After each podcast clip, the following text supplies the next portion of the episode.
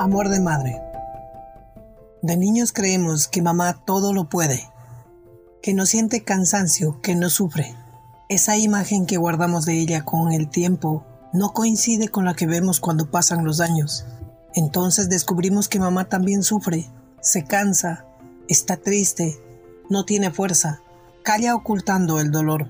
La vemos como un héroe sobrevivir a grandes tragedias, llevarnos de la mano, conteniéndonos y mostrándonos la vida siempre del lado más bello.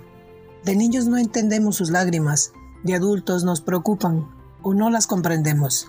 Así como nosotros necesitamos tantas veces de la protección de esos brazos fuertes, de la comprensión de nuestros gestos o de nuestros silencios, de nuestro dolor, ella también nos necesita.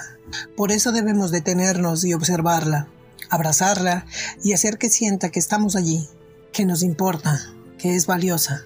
Y de esta forma regresaremos a ella el más hermoso sentimiento que nos enseñó, el sentimiento que lleva paz y tranquilidad en los momentos difíciles de la vida, el que nos contiene, el que minimiza el dolor, el que nos hace luchar por nuestros sueños e ideales, pero por sobre todo nos enseña a dar sin pedir nada a cambio, el amor.